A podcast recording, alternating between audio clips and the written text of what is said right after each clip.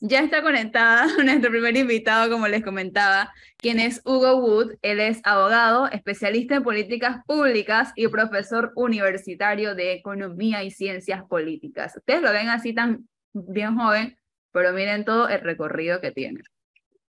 Ya que tenemos que hablar eh, de un tema que conversamos constantemente, pero invitamos a Hugo esta tarde para que nos explique más a profundidad cómo es que afecta a los jóvenes la crisis de la caja del del Seguro Social. Aquí todos los que estamos aquí tenemos familia, tenemos ya sea hermanos, hijos, sobrinos, son jóvenes y no entendemos constantemente o no, o no entendemos qué es lo que está pasando. Y el señor Jorge Luis Sánchez siempre lo comenta aquí en 5 a las 5, que no conocemos realmente qué es lo que pasa. Sabemos que hay una crisis, pero no, no, los jóvenes no entienden qué es eso de, de sacar la ficha y todo lo demás. Entonces, Hugo, buenas tardes, ¿cómo te encuentras? Buenas tardes, buenas tardes, muy bien, gusto saludarlos. Bueno, como te comentaba, estás aquí para conversarnos un poquito sobre cómo afecta esta crisis, pero no sé si nos quieres dar primero una pequeña introducción de, de todo lo que ha estado aconteciendo con la Caja del Seguro Social. Claro que sí, Melissa, gracias por la, por la invitación y, y más un día como hoy, donde se inician las clases de casi un millón de estudiantes entrando a las escuelas. Y para mí que, que este programa hable de, del tema de lo que está pasando en la caja es muy positivo porque para mí la primera pregunta que debemos hacernos es si ahora que están iniciando nuestros estudiantes, están iniciando a aprender contenido valioso para su vida o es, digamos, contenido que se ha quedado en el tiempo. Eh, lo digo porque este, quizás aprovecho para preguntarles, porque yo creo que aquí tenemos varias generaciones en, en el programa. Este, si alguno, bueno, si, si, ¿cuántos de ustedes han cotizado su, en su vida con el sistema de beneficio definido, por ejemplo? O si saben cuáles son los sistemas, por ejemplo. ¿Cuántos sistemas hay para, para pensionarte en Panamá? Que ese es un, un tema que, por ejemplo, yo hice esa pregunta, este, ay, no, Jorge Luis dice que dos, eh, y la respuesta es que sí, es dos, pero no todos saben en cuál sistema están, cuáles son las diferencias, si estoy en uno, estoy mejor, estoy en el otro, estoy peor, en qué momento comencé a estar en uno o el otro, qué implica uno el otro. Y bueno, creo que hoy vamos a poder hablar un poco sobre eso, eh, de cómo se compone el tema de pensiones sobre todo, pero yo quisiera ir un paso atrás, porque Melissa decías qué, qué está pasando. Y, y para mí la primera, el primer análisis es si realmente entendemos si la caja de seguro social como entidad debe existir. Si una entidad que resguarde la seguridad social del país deba existir, deba ser financiada. Es la institución que más presupuesto tiene del Estado. No es el Ministerio de Educación, no es el Ministerio de Salud, es la Caja de Seguro Social. Generalmente, año a año, estamos hablando de entre 5 y 7 mil millones de dólares, lo que la Caja este, emplea en, en sus gastos, y si bien parte de ese gasto viene de lo que contribuimos con nuestro salario, es parte, de, digamos, de, de, lo que se considera como el erario público. Entonces, pongo como contexto general estos elementos porque como, como punto de partida es bueno saber que desde la mayoría, yo creo que todos los que nacieron después de 1941, tenemos la caja de seguro social en nuestra vida y pensamos que está ahí, que debe existir y que debemos cotizar. Pero personas como mi padre, mi papá nació en 1927, en paz descanse, mi papá no nació con la caja y de, y de hecho eh, pasaron muchos años hasta que el tema de seguridad social oficialmente llegara a Panamá. Entonces, él en su tiempo me, me decía que cuestionaba mucho también qué alcance debía tener la caja. Entonces, bueno, digo esto, Melissa, en primer lugar, como para que este, pongamos en contexto eh, varios de los conceptos que, bueno, vamos a analizar el presente de hoy, pero a mí siempre me gusta empezar por el origen de las cosas. Hugo, eh, fel felicitaciones, la verdad tenía buen rato de no verte y yo creo que en algún momento te llevé a debate abierto cuando sí. invitaba jóvenes, hacíamos debates juveniles y estás muy diferente, la verdad, tú eres, yo recuerdo porque tú, que tú eres concursante de que Guardia, ¿cierto? ¿no? Sí, sí, sí, también. Sí, te recuerdo de esa época de los de los que iniciaban los grupos de debates juveniles. Así Pero es. bueno. Qué buena eh, memoria, Jorge. ¿Ah? Qué buena memoria, porque sé que maneja muchos temas y mucha gente, así que me alegra que, que lo tengas en tu radar. No si, sí, la verdad, yo para el trabajo tengo, para el trabajo tengo buena memoria, pero más allá de eso, importante lo que tú mencionas y entender, yo mira, hay, un tema que yo creo que la gente, lo que tú mencionaste, uno, que hay gente que no nació con el seguro, la mayoría ya han fallecido, la verdad, porque eran mucho antes del 41. La gente que entró al sistema eh, este, solidario, eh, que somos varios de los que estamos aquí, que vamos a entrar, porque yo no me he jubilado, vamos a entrar en algún momento. El único afortunado aquí es Luchín y el profesor Cabrera, vamos a entrar en algún momento a ese sistema. Pero lo que tú mencionas, mira, fíjate, yo, me, yo estoy convencido, Hugo, y este es mi argumento, para preguntarte, estoy convencido que el, el, nuestro sistema de seguridad social es necesario. Es un país de desarrollo, es un país con crecimiento, todas las razones. Pero también me pregunto, mi pregunta, me, me llama la atención es que yo estoy convencido de lo que te quiero decir es que hay necesario la reforma al sistema, el sistema social nuestro. Pero ¿qué ocurre? Ocurre que yo me pregunto es lo siguiente. Vamos diría el profesor Cabrera si tuviera aquí, esa plata se perdió y se la robaron. Pero, ¿cuántas veces el seguro social, tú que te dedicas a la economía, una, una materia muy buena, la verdad, pero cuántas veces el seguro sufrió de falco? Y tú lo mencionas muy bien hace un rato. La, el Seguro Social es la institución que más plata genera del presupuesto general del Estado. Pero mi pregunta es, ¿hasta cuándo, cuándo, va el panameño a creer en el seguro como una institución sólida, como una institución seria? ¿Qué es la herramienta que necesita el seguro para que la gente se convenza y crea en este sistema, que no es malo, pero que lo hemos ido distorsionando en el camino? Sí, no, mira, excelente pregunta. Y mi primer punto ahí es que el, el panameño no debe esperar, debe exigir que la caja funcione, porque a todo cotizante le sacan de su salario 9.25%. De ese 9.25%, un porcentaje importante se va a cubrir los gastos de vejez, invalidez y muerte, que es el pilar eh, que está en riesgo en la caja, eh, digamos. Entonces, ese primer punto. Yo creo que la exigencia es válida y, de hecho, eh, algo ha venido siendo recurrente este constante debate de cómo salvar la caja. Y, de hecho, este debate comenzó a darse con más fuerza desde pocos años después de la invasión, donde el, se consolidó, se, reafirmó que la pirámide que sostiene la seguridad social panameña se invirtió. Cuando empezó el sistema, digamos, de pensiones como tal, eh, formalmente en el 41, se calculaba que en Panamá, por cada 256 trabajadores, había un jubilado. 1941. 1992 se calculaba que por cada 52 trabajadores había un jubilado.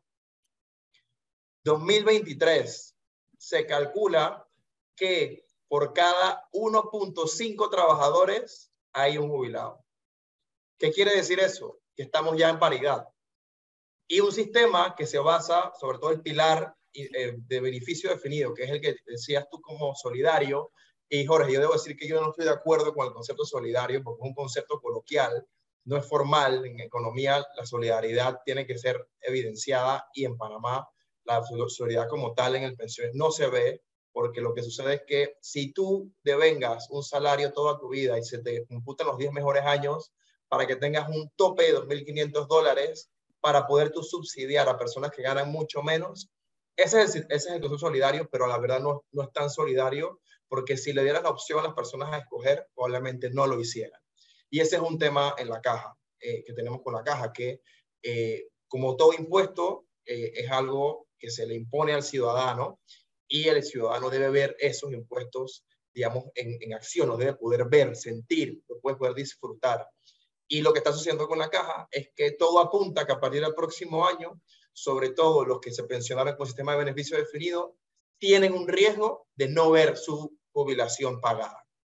Y eso sucede porque eh, a partir del próximo año, como les decía, que la pirámide se invirtió y ahora hay pocos trabajadores para pagar a los jubilados, entonces ya vamos a tener que dejar de, invertir en educación, salud, otros rubros para poder pagar a los jubilados porque, como les digo, no hay, no hay, no hay estructura financiera que aguante que hayan más jubilados que trabajadores. Y eso es lo que sucede ahí.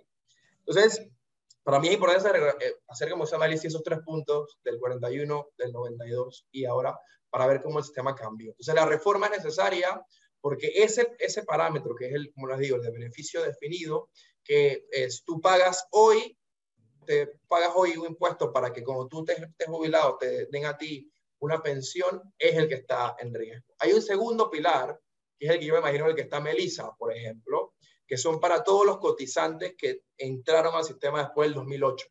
Si tú entraste después del 2008, ya no entras en el sistema de beneficio definido, o más llamado solidario, sino que entras en un sistema mixto, que es una cuenta individual. ¿Y cómo funciona? Cuenta como una, una cuenta en cualquier banco, donde tú todos los meses aportas un monto, un monto. Y ese monto se va a ver reflejado al momento que te puedas jubilar, que en Panamá son 57 las mujeres y 62 los hombres. Y cuando llegues a ese, a ese momento, tú vas a tener todos esos montos computados más el rendimiento que la caja pudo hacer con ese fondo agregado de todos los panameños. Entonces, esa, esa, esa, esa línea o ese parámetro del sistema no está en riesgo. Así que todos los que comenzamos a cotizar, y yo me incluyo, después del 2008, digamos que tenemos nuestros fondos a salvo. Los que no lo tienen a salvo son los que entraron antes del 2008 o cuando se hizo la reforma de ese año decidieron no entrar porque hubo una posibilidad, no sé si recordarán que hubo unas manifestaciones importantes en el 2006 en el gobierno de Martín Torrijos donde se cerraron las calles y demás. Bueno, ese era el debate, si se podía crear un, un, un parámetro distinto para cuentas individuales y un varios grupos no querían, al final se logró y esa, eso que se logró en ese momento es lo que está saludable. Lo, que se, lo, lo otro es lo que está en riesgo y es lo que, bueno, podemos conversar hoy de las alternativas y demás, y bueno, el impacto sobre todo que tienen las futuras generaciones que no se respeten los fondos que ellos han venido ahorrando, como les digo, del 2008. Hugo, buenas tardes, ¿qué tal? Eh, una pregunta, así, así como, preguntando así como, como, como panameño de a pie. ¿Cuánto tiempo realmente le queda a la caja de seguro social? Foncho, si, si te tuviese que decir directamente, no le queda más que seis meses de vida. A partir de finales de este año, cuando cierre este ejercicio fiscal, ya la caja de seguro social va a estar en negativo para poder pagarle a los jubilados. Wow. Entonces, a partir del próximo año, el Estado, en vez de, como les decía, en vez de arreglar los huecos, de construir hospitales, de arreglar las escuelas, tiene que sacar fondos de ahí para poder hacerlo la caja para cubrir el hueco. Eso comienza a pasar en 2024. Y lo más preocupante de todo es que la curva es ascendente porque cada año entran más personas a jubilarse. Más personas cumplen 57, 62 años y, eh, y también hay una relación que menos entran a trabajar. Entonces, ¿qué sucede? Que el hueco se profundiza. En el 2024 se estima que el hueco son alrededor de 400 millones de dólares. En el 2025 son como 700 millones de dólares. En el 2026, 900 millones de dólares en el 2027 casi 1.200 millones de dólares y el 2028 casi 1.500 millones de dólares. No es acumulado, es cada año ese monto, hay que gastarlo. Entonces, en vez de invertir en programas sociales, en, en modernizar el país, en ver cómo eh, este, educamos a nuestros, a nuestros jóvenes, no, ese dinero se va a cubrir en las jubilaciones. Y lo peor de todo, Foncho, es que esto que estamos hablando hoy es lo que ha generado que países quiebren, o sea, que las empresas quiebran. Bueno, países han quebrado recientemente y tienen algo en común y es que no han podido manejar su sistema de pensiones, parecido a lo que estamos haciendo en Panamá. El caso más conocido es el caso de Grecia, que antes de todo lo que sucedió en la crisis del 2008 pasó por un proceso similar y fue el riesgo macroeconómico más importante que les hizo caer en default. Y lo más importante de que cuando tú caes en default es que no puedes pedir más deuda, no puedes pedir prestado a ningún organismo, a ninguna persona que te quiera dar dinero porque no estás en capacidad de repagarle. Y Panamá, digamos, si continuamos este, este camino y no se hace nada en el corto plazo, tenemos un riesgo de caer en esa misma situación. Y lo que pasa, eh, Hugo, que la gente conoce que esa crisis de, Grecia los, ubica y los mantiene todavía como la nación europea más pobre de, de toda, de todo este continente. Pero volviendo al tema de lo que mencionas, por ejemplo, lo que no sabe el grupo de Melissa es que ese, ese clan que pareciera que tiene su eh, pensión, entre comillas, asegurada, solamente es una, es una jubilación del 20%. O sea, estamos hablando que la, la, van a ver. Que a mí eso es lo que yo quisiera que la gente, los seres humanos, los panameños, tuviéramos claro. Nosotros no nos jubilamos, nosotros nos pensionamos. ¿Y cuál es la diferencia? Que la, la jubilación es una etapa de, de, alegría, de jubileo, la de, viene de, de, ahí, de ahí, de, de jubileo, del concepto de alegría viene la jubilación, pero nosotros no tenemos la posibilidad de jubilar, nosotros nos pensionamos. Y esta discusión hablaba con el profesor Cabrera el otro día y le decía, lo que ocurre es que tú te jubilas, pero tienes que seguir trabajando, porque una persona que se jubila con mil dólares, y Hugo no lo puede decir, viene ganando una jubilación de mil, mil doscientos dólares, viene ganando mil quinientos, viene ganando, si lo ha mantenido durante 10 años como salario mejor, mil setecientos, seiscientos dólares, setecientos dólares. ¿Quién en este bendito país puede vivir con 600 y 700 dólares?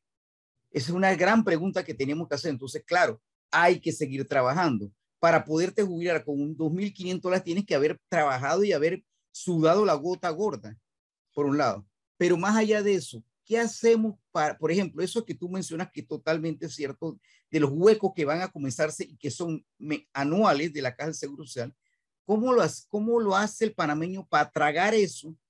Por ejemplo, es cierto que hoy se vive más y Panamá es el segundo país de América Latina que tiene la mayor expectativa de vida. Por eso la cantidad de jubilados que se van metiendo en la bolsa de, de, de, de la Caja del Seguro Social. Pero ¿cómo podemos rescatar esto económicamente diciéndole a la gente hay que aumentar la edad de jubilación, hay que crear más, hay que este, tener más cuota, hay que poner mayor, mayor cuota, tanto la empresa privada como el, el, ¿Cómo lo traga la gente? Vuelvo y te pregunto, en medio de una institución que diariamente tú escuchas, vas a buscar panadol y te dicen, es que no hay. ¿Cómo, ¿Cómo uno la rescata? ¿Con qué moral uno rescata eso? Claro, no, mira, excelentes puntos que, que traes. Eh, y me gustó mucho lo que la, la esencia, por ejemplo, el término pensiones y la diferencia con jubilación. Permíteme ir un paso atrás antes de ir a lo último que decías. El concepto de las pensiones como tal o de seguridad social como tal es relativamente nuevo para la civilización humana. Esto lo crea en Alemania el canciller Otto von Bismarck a finales del siglo XIX. ¿Y por qué lo crea? ¿Por, ¿Por, qué se le ocurre? Porque en Alemania los trabajadores están muriendo en las fábricas trabajaban hasta los 45, 50 años, que era la expectativa de vida, o sea, los, los mayores que tenían esas edades, en las fábricas. Quedaban ahí, no tenían tiempo para estar con su familia o atender este, otros temas en, en, en, el hogar o en la sociedad. Tenían que morir trabajando porque no había un sistema que velara por esa, esa vejez en sus últimos años. Tanto desde el punto de vista de la pensión, de que siendo un dinero para tú vivir sin tener que trabajar, también como los temas de accidentes. Antes no se velaba porque si tú tenías un accidente en la fábrica, que te cubrieran, que tu familia tuviera algún tipo de cobertura, que eso te pasara algo. Discapacidad, si quedas discapacitado porque un tornillo se salió y te golpeó o sea, la, la, rodilla y quedaste deshabilitado, este, ¿qué pasa? Bueno, ahora esa, esa parte, por eso es que en Panamá el componente de pensiones es, le llaman invalidez, vejez, y muerte. Entonces, la parte de la pensión, como tal como la conocemos, esa, esa pensión que te dan, ese dinero, es para cubrir el segundo, vejez. Pero también nosotros pagamos un seguro como tal, porque si quedamos alguna comisión de invalidez, tengamos, el seguro nos puede dar un, digamos, un reconocimiento para nuestro trabajo y poder nosotros vivir sin tener que trabajar. Entonces, hay que entender el origen también del término. Y si nos vamos desde von Bismarck, que ese era el concepto, cuando en Panamá se crea la ley en el 41, viene un poco recogida de lo que venía pasando en Estados Unidos en los años 30, que Franklin Delano Roosevelt crea la, la seguridad social en Estados Unidos, básicamente por lo mismo, porque muchos trabajadores morían después de la Gran Depresión del 27 trabajando porque no podían subsistir. Entonces Roosevelt dice, no, vamos a dar un colchón para que la gente tenga que aportar mientras trabaja un fondo para que cuando no tenga la capacidad de hacerlo pueda eh, vivir dignamente. Entonces recogimos eso y desde el 41 comenzó a funcionar y podemos decir que ha funcionado bastante bien hasta el momento en que, como les digo, la pirámide se invirtió. Y el problema no es, Jorge, que la expectativa de vida sea alta. Que en Panamá, los últimos datos del informe de desarrollo humano indican que en Panamá las mujeres tienen expectativa de vida más alta de los hombres por casi cuatro años. Las mujeres viven en promedio 82 años, los hombres 78. Hasta en eso, sin, hermano. Sin embargo, tenemos la edad de, de pensión inversa la mujer se pensiona primero a los 57 y el hombre a los 62. ¿Qué trae eso consigo? Que esto es un dato muy fuerte y es que el 95% de los pensionados en Panamá le sacan más dinero al seguro de lo que sí. aportaron en su vida. Lo vuelvo a decir. El 95% de los panameños que han cotizado y tienen una pensión han sacado más dinero de la, del sistema de lo que han aportado. Díganme ustedes, porque yo no conozco ningún sistema en el mundo financiero de nada que aguante esa, digamos, e, esa relación. Entonces, el problema no es la expectativa de vida, es que nos jubilamos muy temprano. Y no es lo mismo tener 57 años desde los años 70, que fue, digamos, la última vez que se hizo un cambio importante, a tener 57 años en el 2023. La calidad de vida ha cambiado, los alimentos son más accesibles, la tecnología nos permite facilitar la vida. Entonces, a veces le tenemos, y decías, preguntas ahora que, bueno, ¿cómo hacemos el cambio? Y yo creo que lo primero es que le perdamos el miedo a querer trabajar más tiempo del que históricamente se ha trabajado, porque es que las condiciones en la vida han cambiado. Las, las posibilidades de que una persona sea productiva hoy a los 70 años son muchísimas. Y si no veamos la expectativa de vida y las edades de, de pensión y jubilación en países europeos. Un país que a mí me gusta estudiar mucho, que es Estonia, porque es tan pequeño como Panamá, un país de servicios, un país que tenía crisis económicas importantes en los 90 como Panamá. Hoy día es uno de los países puntales en tecnología. La edad de jubilación en, Estonia, sin distinción de género, o sea, igualdad hombre y mujer, 71 años. 71 años. 14 años más que las mujeres este, y eh, 9 años más que los hombres en Panamá. Entonces, no es que tenemos que apuntar o simplemente traer ese tipo de ejemplos al nuestro, tenemos que analizar cómo eso podría aplicarse a nuestro contexto local. Pero queda ahí, queda dicho que quizás estamos dejando de lado realmente aportar para que el sistema sea, sostenible en el tiempo y no tengamos que emparcharlo, porque lo que hemos hecho es que lo hemos venido emparchando desde que se creó en el 41 y creo que hay que impulsar a pensar en el futuro cómo lo modernizamos, cómo hacemos que las personas tengan que depender directamente de lo que trabajan y no por un sistema. Y ahí debo decirte, Jorge, que eh, quizás este, clarificar lo que decías. Eso, esa relación que decías de, de que el panameño que gana mil dólares le venga 600, 700, esa realidad ocurre en el sistema de beneficio definido solidario. En el sistema mixto, en el que está Melissa, no, el sistema, en ese sistema se basa totalmente en la cantidad de cuotas y de dinero que tú aportaste en tus años de vida.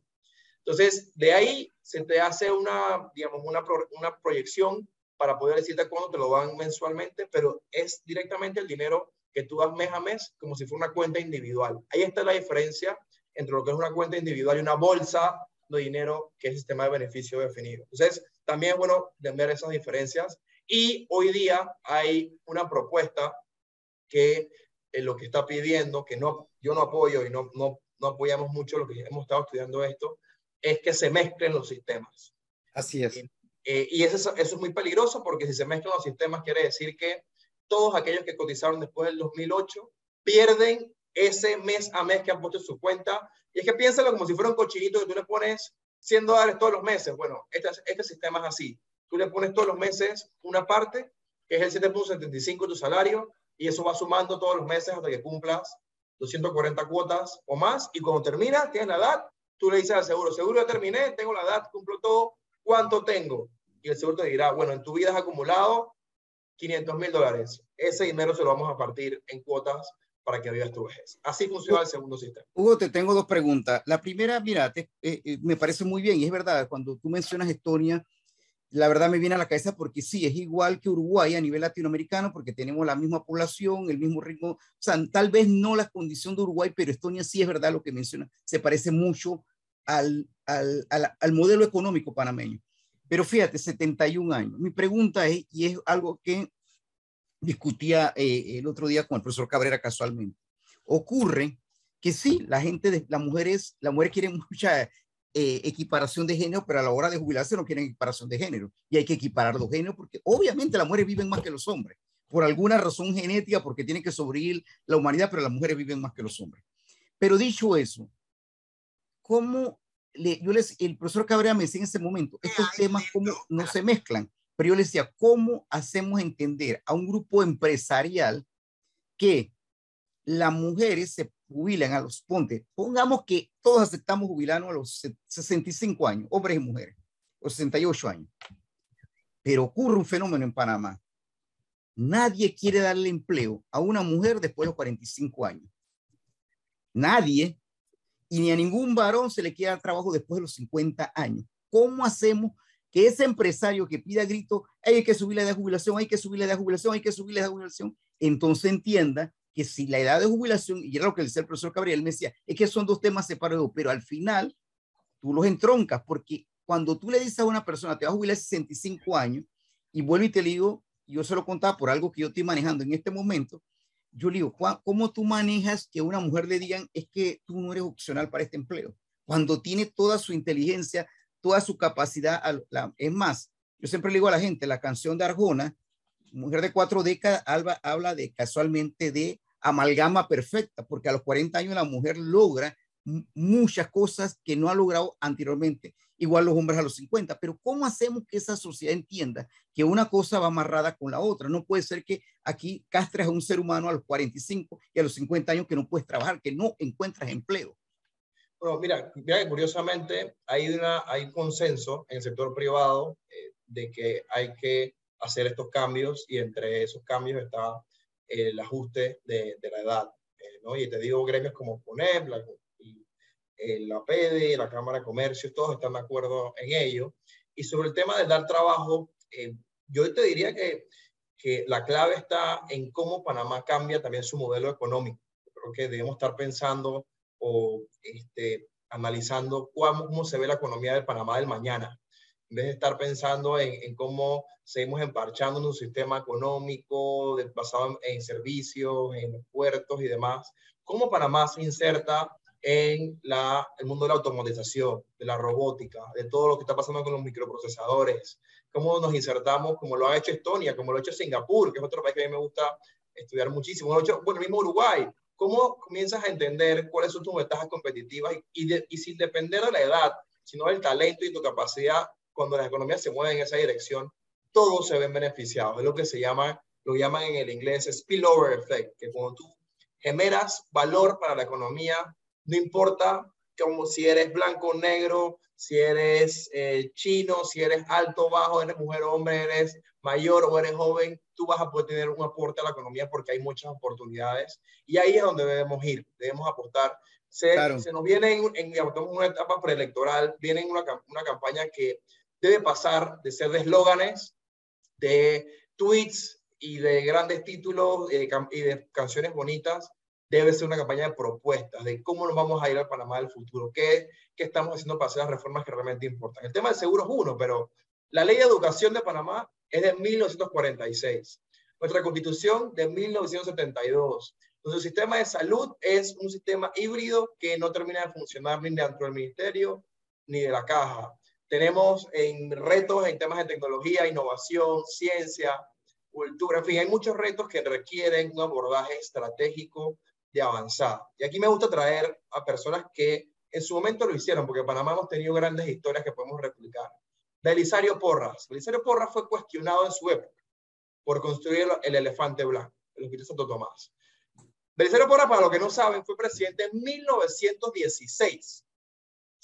Él en esa época, después fue presidente nuevamente, pero desde esa época él comenzaba a tratar de generar todo un tema de proyectos de vías, de carreteras hacia el interior, de carreteras en la ciudad, alejar la ciudad del casco antiguo, que era, digamos, el centro, y después la exposición, Montado y Caledonia. Ese eran los centros de la ciudad gran parte del desarrollo hacia lo que es el Carmen, Bellavista, vino un poco desde esa época y también el tema de la salud. Belicero Porras dijo, es que no estoy construyendo un hospital eh, para las presentes generaciones y las siguientes, sino para todos los que vengan después. Creo que necesitamos liderazgo que apunten igual en estos temas así. Que dejemos todos esos, digamos, eh, hartazgos que hay sobre el famoso costo político y pasar un poco más allá. Y creo que depende también de los ciudadanos porque es parte y parte. Debemos nosotros exigir buenas propuestas y buenos políticos para que entonces también se nos dé la oferta. Creo que es un tema de oferta y demanda.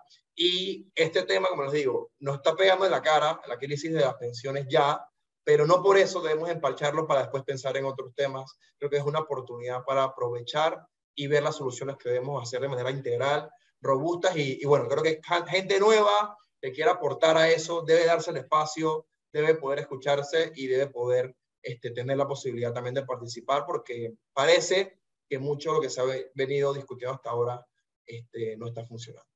Mencionaste el tema del liderazgo Hugo y quisiera saber si tú consideras que la situación actual de la caja del, del Seguro Social, porque se pudo haber tomado una decisión mucho antes, ha sido por la falta de, de liderazgo y cuáles cree, cuáles crees tú que han sido las razones por las cuales no se tomó una decisión antes.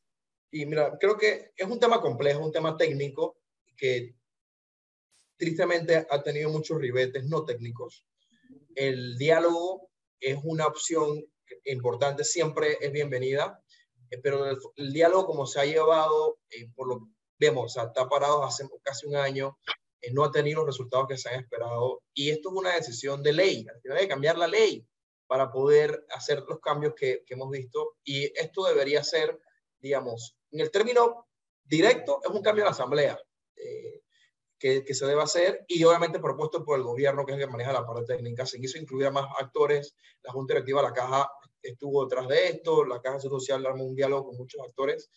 Y, y, yo te diría que lo que, lo que ha tenido, detenido los cambios verdaderos es lo, lo que decía antes, ¿no? El, el implícito costo político que acarrea que te toquen tu status quo, ¿no? Que aumentemos la edad de jubilación. Si tenemos aquí a personas que tienen 50 años y que vienen cotizando 20 años de su vida, que vienen trabajando, decirles que no te vas a jubilar en 7 años a las mujeres ni en 12 a los hombres, sino que te vas a jubilar en X años más. Eso no es bonito, es difícil de escuchar, no te vas a generar adeptos, no te vas a generar votos probablemente. Entonces, y por eso traigo el tema de Belisario Porras. Belisario Porras tuvo muchos problemas políticos en su época por propuestas como la de Santo Tomás, pero aún así salió adelante. O vayámonos a otros casos, vayámonos con Abraham Lincoln, casi, o sea, él, él muere en gran parte por un ideal de eh, eliminar la esclavitud en Estados Unidos. Así vemos líderes que pasan a la historia por tomar decisiones que van más allá de su momento, del, de la próxima elección, si no pensar en la próxima generación. Y creo que eh, una vez se entienda esto, eh, vamos a tener unas soluciones verdaderas, como le digo. Yo creo que una exigencia inherente, imperiosa en la próxima elección es que todos los candidatos presidenciales tengan un plan claro de cómo van a abordar la situación de la Caja de Seguro Social, cuál es su plan, cuál es su esquema y eh, ojalá también durante esta administración haya algún avance en las discusiones para que esta solución se tome lo más pronto posible. Eh, y yo te diría que por, ahí, va el tema, por ahí va el tema, este, cambiar de, este cortoplacismo eh, y tomar las decisiones difíciles que, que se dan. Y hay ejemplos que quizás no ayudan, Melissa. Hace, una, hace un mes comenzaron manifestaciones muy, muy, muy importantes en Francia. Casi un millón de personas manifestándose en las calles porque les subían dos años de jubilación. Dos, de 62 a 64. Ese es el cambio. Y, la, esa, y, y, casi se le dio el país abajo a Macron. Pero Emmanuel Macron, en campaña para reelegirse, dijo, no puede, en, en, Francia el Estado tiene que poner casi el 30% de las jubilaciones directamente, o sea, de los impuestos pagar a los jubilados al 30%, más allá de lo que ellos aportaron, porque eh, hay, parámetros que no han podido ser eh, equiparados con la expectativa de vida, como les decía. Entonces, en Panamá probablemente lleguemos a algo así. Entonces, claro, yo pensará, pensaré, los políticos ven eso y dirán, bueno, si en Francia está pasando eso, no quiero saber en Panamá va del rancho si nosotros cambiamos algún parámetro, una cuota más, ajustamos más. Pero nuevamente, si Macron logra ese cambio y en 15 años se va a analizar en Francia de la década de los 2020, se le va a recordar como alguien que tomó las decisiones difíciles pero importantes para su país, como lo hizo Charles de Gaulle en la época de la guerra en Francia, y esperemos, bueno, que en Panamá tengamos un líder que podamos decirle que este, hizo las cosas bien cuando tenía la capacidad. Hugo, hace falta, tú las has repetido y yo y, también sueño que surja un estadista. Nosotros tenemos la ausencia de estadistas hace más de 30 años en este país tal vez más, pero tenemos una ausencia de, de, de, estadistas, de una, una, persona que tenga la capacidad, como tú lo dijiste, de un Belisario Porras que tal vez tuvo sus defectos, pero tuvo una visión de ver lo que otros no veían y no lo veía para su provecho político. Pero dicho eso, tú crees, hay varias preguntas que me gustaría, si la puedes responder eh, y, y. ¿Tú mantendrías la junta directiva de la Caja de Seguro Social? Dos, mencionaste al inicio algo que es interesante la Caja del Seguro Social, cuando nace en el cuarenta y tanto, nace por una necesidad de crear un sistema de salud, un sistema de seguridad, pero sistema de salud. Sin embargo, hay una dualidad de servicios. El, el, el, la, la Caja del Seguro Social ofrece salud, pero el MINSA ofrece salud a la vez. O sea, y, a la, y por años, desde que yo soy reportero, desde que yo soy reportero, eso no hace mucho mentira, pero este se hablaba de que había que fusionar los sistemas para que no hubiera dualidad de servicio. ¿Y qué hace? Y la tercera pregunta es, ¿cómo hacemos que la caja de seguro social no venga un señor como Sayed y le meta la mano, pero la hagamos rentable económicamente y no sea necesariamente el Estado la que, porque por ejemplo, acá el Seguro Social puede, ser, puede competir y eso lo han dicho alguna gente del sector popular, entre esos Genaro, que no se ha querido llevar los préstamos al nivel, eh, perdón, Saúl Méndez, al nivel de competencia de lo, de lo que tienen los demás bancos. Eh, crear viviendas eh, que ya lo hace, pero lo hace a un nivel muy, muy, muy bajo, pero hacer una caja de seguro social competitiva para que pueda por lo menos tratar de sostener esa, eso, eso, esos huecos que como tú mencionas no son ni de dos ni tres dólares, son millones de dólares. Da tres preguntas. Junta directiva, ¿la mantendría? las apunté, las apunté, no te preocupes, no se me da ninguna. Mira, voy una a una. La directiva, como concepto, yo lo mantendría, pero cambiaría sus funciones. Tristemente, la directiva entiendo que el 60% de su tiempo no lo gasta en pensar estratégicamente en la caja, en cómo cambiar, en cómo dinamizar, en cómo darle mejor trato a los pacientes, en cómo reforzar a los médicos. A los es una cuota de poder político y económico. Y más allá de eso, se dedican a cuestiones de, laborales, apelaciones que si te despedí mal, si te di una, amonestación, o sea, la, la, directiva tiene que ver, si es la última instancia administrativa para los temas laborales. Imagínense que tú vas a la directiva y en vez de pensar, bueno, vamos a ver los planes de renovación, tiene infraestructura, no, ese no es el tema, el tema es, es que votaron a Melissa. la votaron, entonces la votaron mal porque no le dijeron, el, tiene la directiva, tiene que ver eso. Entonces yo reorganizaría cómo funciona la caja, le daría, eh, le daría funciones meramente estratégicas de definición del funcionamiento de la caja, además de que reconfiguraría un poco también quiénes están ahí, porque eh, tristemente, por lo que se ha visto, la, configuración se ha quedado en el pasado en cuanto a, eh, a quienes deben estar ahí para una institución tan técnica como esa. Sobre el tema de salud y pensión, mi propuesta, lo que yo trato de, argumentar es que el tema de pensiones y el tema de salud no van de la mano, simplemente porque, te pregunto, ¿qué persona tiene el perfil adecuado para manejar un sistema financiero, que es el tema de pensiones, y una estructura que brinda salud? Yo no conozco a alguien que sea economista, financista y a la vez médico o experto en economía de la salud. Creo que no hay ese perfil, pues es muy difícil conseguirlo. Y eso te dice que si la persona no está para dirigirlo, probablemente hay un tema de sistema. Entonces yo lo que abogo es por una institución separada, que aparte de pensiones se maneje como otros países. Hay una superintendencia de pensiones, por ejemplo, en Dominicana, tú vas, y hay una superintendencia que se encarga de ver todo el tema de pensiones y tienes a todos, todo un equipo de expertos en el tema y te la manejan y te dan información y eh, el tema de salud funciona aparte. Por ejemplo, podemos hacer como Costa Rica. Costa Rica que de hecho Costa Rica la edad de jubilación es 65, Jorge. mira que esto no está tan lejos de Estonia, es 65 nuestros vecinos los ticos. Sí. Y ellos manejan la salud como una caja, pero que da tratamiento universal. Y es una caja que da tratamiento de primer nivel. Costa Rica es reconocido en el mundo de la salud como uno de los países que mejor atención brinda, eh, tanto en calidad como en cantidad, en términos de acceso a medicamentos, en cirugías y demás. Obviamente con sus retos, pero en la región uno de los mejores y gran parte se debe a que el sistema está muy bien estructurado y dividido. Yo creo que se debemos apuntar salud por un lado y pensiones por el otro. Y sobre lo último que hablabas de, de cómo hacemos más rentable, yo, te, yo diría que eh, hoy gran parte, para mí el problema es que las pensiones en su mayoría están monopolizadas por la administración de la caja y yo pienso que debería haber más apertura, debería más libertad para que los ciudadanos tengan también la opción de escoger quiénes les administran sus fondos. Si es la caja, perfecto. Si tú quieres que la caja te lo administre, perfecto. Pero si tú quieres que sea la empresa de Foncho o la empresa de Melissa, que es experta en manejar fondos de pensiones, que estés obligado a darlo, pero que tengas la libertad de decir quién te lo maneja. Porque hoy día, y le dejo la tarea sobre todo a Melissa, si tú quieres saber cuánto ha aportado la caja, no tienes dónde encontrarlo. Tienes que ir a la caja y preguntar y te demora tres meses el que te digan cuánto has aportado y eso no debe suceder. Entonces yo creo que si tuviésemos más libertad de elección, tuviéramos más participación y se desagregaría un poco esa función monopolizada, creo que tendríamos un mejor sistema.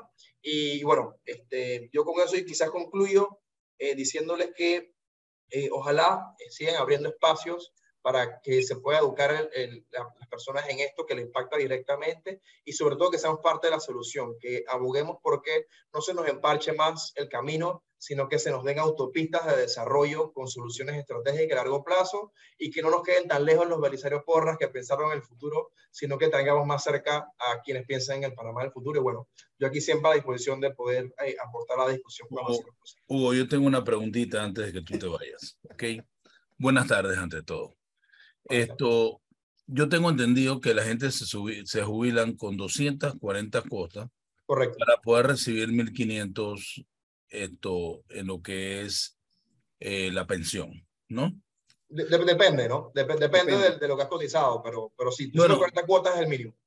Son 240 cuotas. Ok, hay otros que cotizan más cuotas y estoy hablando de, ¿qué? 300, 350 cuotas, y ellos reciben por arriba de los 2 mil dólares. ¿Es correcto? depende del sistema, eh, Luis. Si estás en el sistema mixto, eso puede ser así. Entre más cuotas tú das, más posibilidades tienes que ese monto incremente. Si estás en el sistema de beneficios definidos, más llamado solidario, tienes un tope, son 2.500 dólares. No importa si has ganado 10.000 dólares toda tu vida o 10 años de tu vida, 2.500 y va hacia abajo pero disculpa, ¿cuántas cuotas son para ese? 240, 240 mínimo. No importa si aportaste 400 cuotas, Luis, vas a recibir lo mismo bajo el sistema de beneficio definido. En el otro sistema, entre más das, más recibes. Y por eso es que yo digo que es hasta contraproducente para las mujeres que la edad mínima para jubilar es 57. Si se jubilan con 57, están dejando de venir mínimo cinco años como los hombres. Y así hacia adelante. esa, es la, diferencia. Estoy, de acuerdo contigo. Espérate, un minuto, Melissa. Un segundito nada más, porque lo voy a dejar pensando. Ok, es verdad, tú te jubilaste, pero tú continúas trabajando. Vamos a decir que tú continúas trabajando como profesor en una universidad y te van a sacar el seguro social. ¿Ok? Ahora, eso que te sacaron no lo vuelves a ver se desvaneció, porque ya tú tienes esto, un, ¿cómo te digo? Un, una jubilación que te está dando. Sí. Correcto. Ok, pero ¿por qué no se hace algo mejor? Y vamos a decir que tú estás aportando en el otro lado y tú puedas llenar, vamos a, a decir, 20, 30, 40 cuotas, 100 cuotas más, ¿ok? Y que eso te ayude a subir el salario que tú estás recibiendo en el seguro. ¿Tú crees que eso sea posible? Lo, eso, eso es parte de la reforma que pudiésemos hacer perfectamente. En el sistema, como el sistema mixto, eso es así. Tú puedes, o sea, tú puedes recibir un monto, puedes seguir trabajando, pero si sigues aportando, eso te va a redundar de alguna manera, porque es basado en la contribución. Por eso que el sistema se llama de contribución definida. Entonces, la respuesta corta es sí, es un poquito más complejo el, el, todo el tema, pero eh, pero sí, en propuestas como esas que, eh, digamos, que puedan subsanar eh, esa disparidad que hay en los parámetros. Por eso es que, como llaman de medidas paramétricas que suenan como algo diabólico, no es más que arreglar esos parámetros que hoy no van a hacer la sostenibilidad del sistema y que han permitido que tengamos el hueco que vamos a tener el próximo año que se va acrecentando en lo siguiente. Entonces, eso, creo que debemos apuntar a que parámetros como esos hay que hay, que, incluirlos en la reforma. Totalmente de acuerdo, contigo. Hugo, muchas gracias, Hugo. por tu tiempo, gracias por estar con nosotros. Con mucho gusto. Que estén muy bien. Igual.